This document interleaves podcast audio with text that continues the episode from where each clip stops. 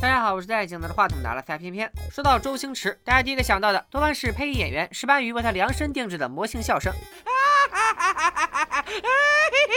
风雨三十年，星仔熬成星爷，周星驰已然成了香港喜剧的符号性人物，他的无厘头风格也早已深入人心。但是今天我要带大家看一部星爷的非主流作品，有些年轻的观众或许压根就没有听过这部电影的名字。它就是在当年票房口碑双扑街，却在二十五年后被奉为神作的奇幻喜剧《回魂夜》。故事发生在一栋诡异的公寓楼里，九楼住户阿强的母亲因为意外从楼梯上摔倒，不幸离世。接着就是老太太的头七，按照传统殡葬习俗，亲人去世后的第七天，她的魂魄会回家一趟，了却牵挂。于是是儿媳阿珍带着孙子小强在楼道口祭拜，未成想刚回家就发现小强不见了。阿强匆忙找来公寓保安卢队长帮忙寻找，没想到更离奇的事发生了：名单上贡品的白切鸡的鸡腿不翼而飞，而阿强的母亲生前最爱吃鸡腿，难道老太太回魂带走了孙子？正所谓不做亏心事，不怕鬼敲门，更何况敲门的可是亲妈。阿强夫妻却怕成这样，多半是心里有鬼。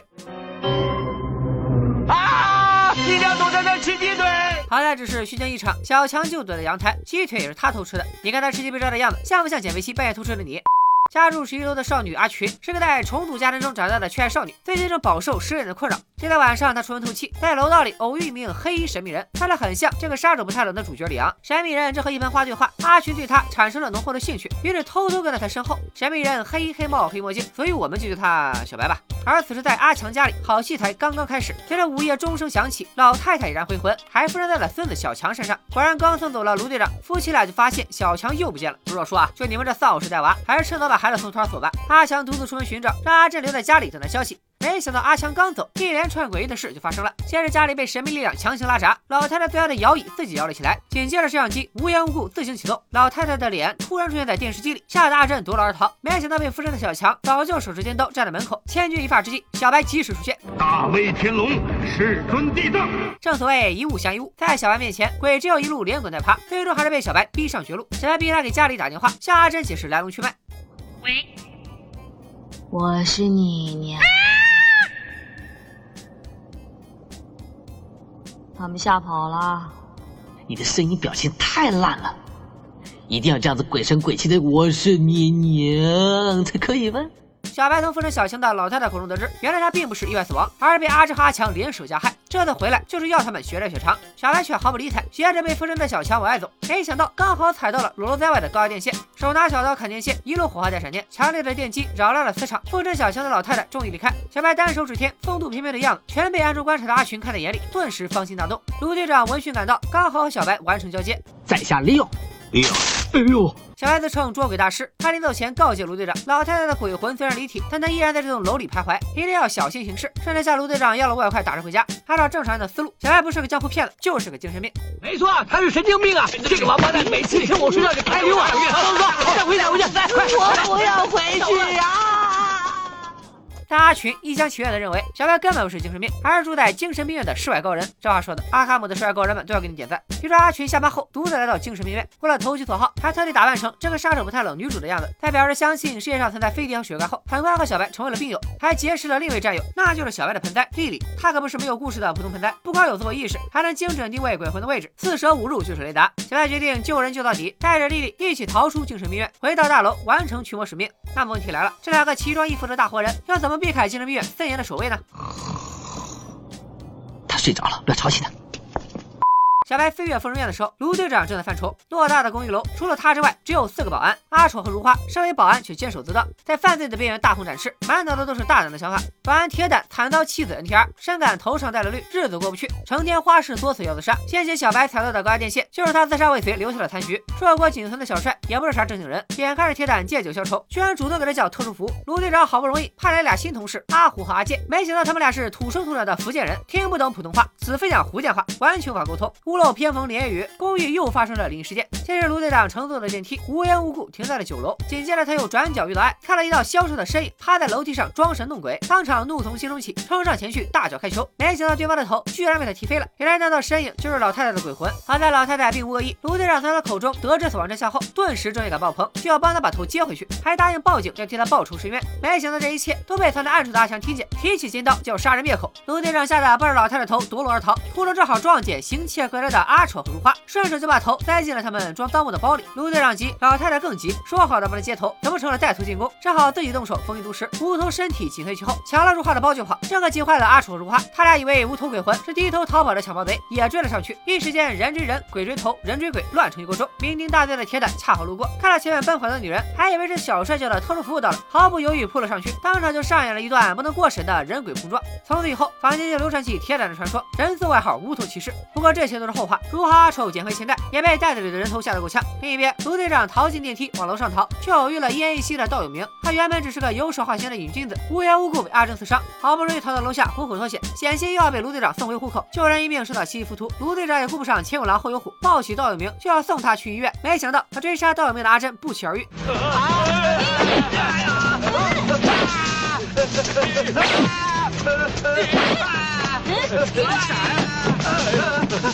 队长，你拿我当挡箭牌，你先把我放下嘛。不行啊，你伤的太厉害，我要送你到医院去。谢谢，谁有空把我送到医院去吧？卢队长和道有明被阿强夫妇逼上天台，眼看就要命丧黄泉。关键时刻，小白和阿群及时赶到，不要动啊！好像不是他，是拿刀那两个。啊，对不起啊。没想到阿强一时失足坠楼身亡。阿珍一看丈夫死了，自己也不愿独活，当时就穿上了不知道从哪掏出来的红衣服要跳楼，这样七天后就会化作厉鬼回来复仇。小白一行人赶到楼下，阿珍早已气绝身亡。小白赶紧使出急救术提示，大威天龙之胸部按压。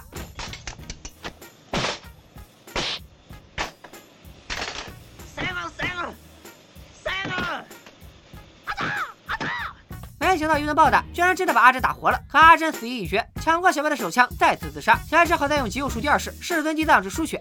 哎，这里没有血啊！嗯，他满脸都是血，还说没有，把他抬过来。奈何道有明和阿珍血性不符，小白只好祭出压箱底的急救术第三式，般若爸妈控制电击。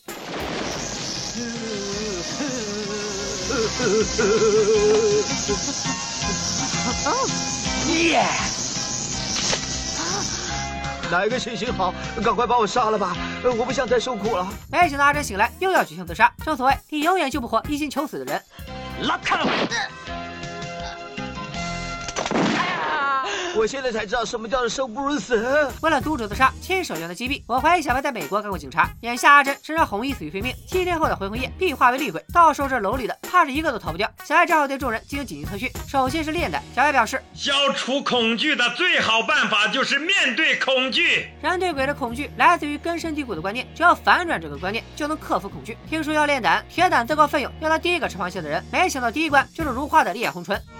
病人臭死！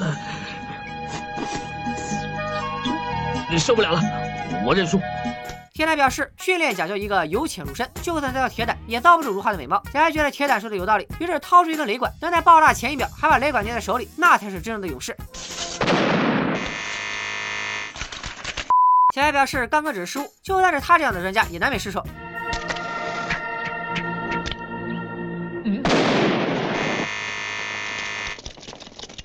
小白寻思着，光他一个人被炸，完全起不到教学作用，于是招呼大家围坐一圈，来了个击鼓传花。我靠，你们等等啊！该你了！给我，给我！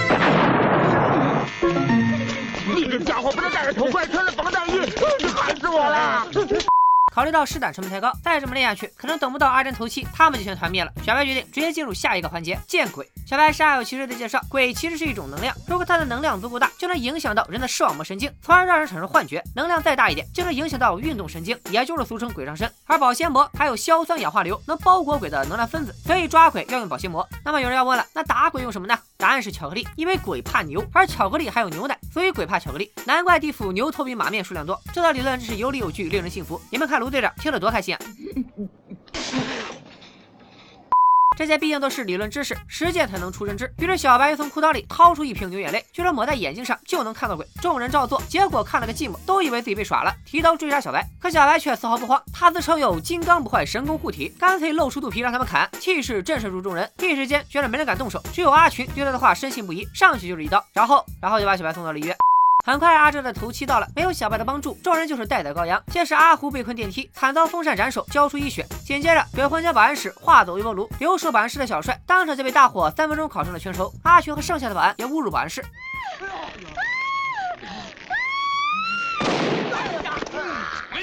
眼看着众人即将团灭，关键时刻，本以为已经嗝屁的小白带着丽丽闪亮登场，冲进保安室拔掉插头，这才终止了幻术。原来阿群那刀非但没杀了他，还顺带割了他发炎的盲肠，反而让他恢复了健康。小白来之前还用熨斗把自己的龅牙给烫平了。他教导大家不要被鬼制造的幻觉吓到，遇事一定要淡定。没想到怪事接连发生，先是收音机突然自动放出诡异的 BGM。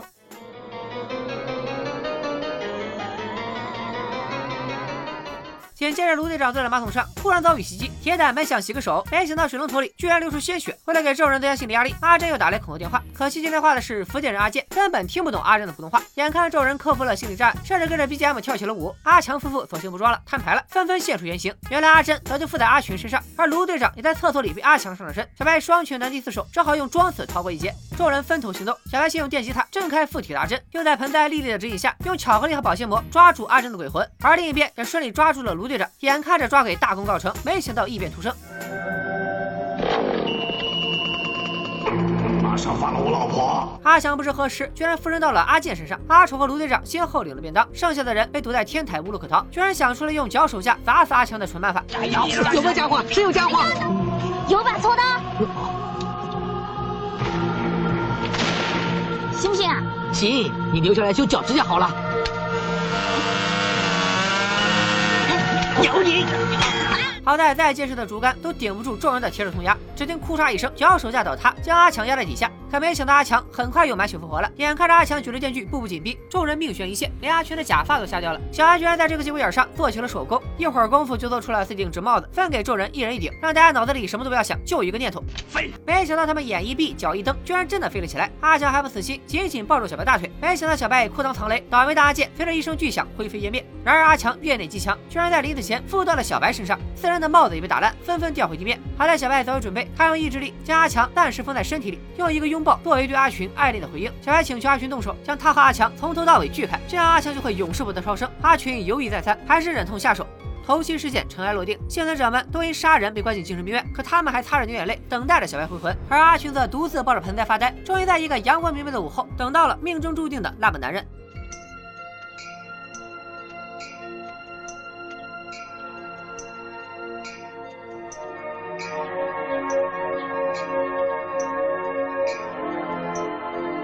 真是不好意思，朋友多，应酬也多，所以回来晚了。你今天真漂亮。《回魂夜》拍摄于一九九五年，而一九九五是周星驰最不愿回首的一年。那一年，他和老友刘镇伟合作，拍出了投资五千万港元的大作《大话西游之月光宝盒》。上映后，票房仅勉强回本。周星驰得到的不是观众的认可，不是对初具雏形的周氏无厘头的赞美，而是对他江郎才尽的质疑。没想到，刚过了几个月，刘镇伟再次找到周星驰，打算跟他再拍摄一部电影。一方面是为了打破观众的质疑，更主要是想对愚昧无知的人予以反击。你这么说是因为你自以为是，受过高等教育，出入什么上流社会？是你自以为是的学识认为史是无聊跟污秽。刘镇伟重操旧业，捡起了拍摄《猛鬼大战》系列的老本行，也翻遍了周星驰拍鬼片的梦。要是大家看过刘镇伟的《九二黑玫瑰对黑玫瑰》，就多少能从《回魂夜》里看到他的影子。刘镇伟太急于用这部电影一雪前耻，甚至将过去的成功经验直接照搬。整个项目从撰写剧本到立项、拍摄、上映，加起来都不到半年。同样被照搬的还有大量好莱坞电影。当时香港文艺界分美风气盛行，坊间有一句笑谈，说中岛美雪养活过了半个香港歌坛。实际上，邓丽君的《漫步人生路》，王菲的《人间》，陈慧娴的《恋恋风尘》，这些我们耳熟能详的歌曲，确实都是中岛美雪歌曲的中文翻唱。而九十年代的港片同样有些急于求成，热衷于在影片中套用好莱坞电影的桥段，写作致敬，念作拿来主义。说的更难听一些，虽然算不上抄袭，但其实就是蹭热度。小白和阿群的装束无疑是在模仿这个杀手不太冷，就连小白的名字也和杀手男主角一样，叫李昂。而片中的重要道具盆栽，到了回魂夜却成了鬼魂雷达。小白在电影中第一次抓鬼的桥段，也很明显是在致敬李昂在杀手中第一次杀人的桥段。当然，除了主角和自我牺牲之外，也几乎找不到回魂夜和这个杀手不太冷的内核有半点共通之处。被阿强附身的阿健手持电锯开门的桥段，同时致敬了德州电锯杀人狂和闪灵。如哈最后毫无缘由的化妆女装，手持斧头冲向卢队长，几乎在用一种毫无逻辑的强硬态度去致敬洛基恐怖秀。用现代的话来说，这就是强行蹭热度。或许这也是周星驰选择开辟属于自己的周氏喜剧的原因之一。片中阿群砍下小白的电锯，同时也切断了周星驰和刘镇伟的纠葛，从此二人再未合作。不过致敬归致敬，拍摄周期也确实很短。但《回魂夜》这部电影绝非看上去的粗制滥造，《回魂夜》的场景营造、镜头下的空间剪辑，再将电影中的椅子摇晃、电视机惊现摄影画面，更一度让观众们深陷恐慌氛围里。最最关键的是，《回魂夜》的魔性 BGM，只要配上那段 BGM，再欢乐的画面都会变得鬼气森森。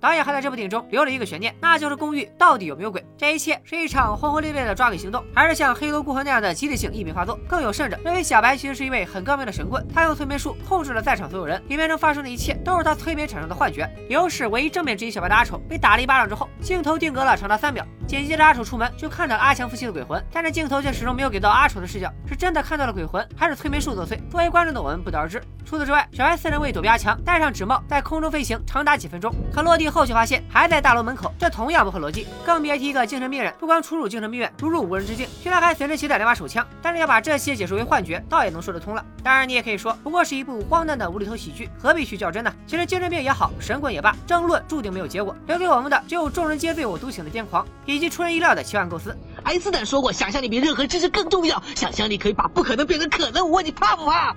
事实也确实如此，回魂夜所展现出的天马行空的想象力，以及整部片子的写点气质，即使是放在今天，也一点都不过时。重温经典的同时，我也衷心期待着现在还能涌现出像回魂夜这样的脑洞神作。今天就先说到这里，咱们下期再见，拜了个拜。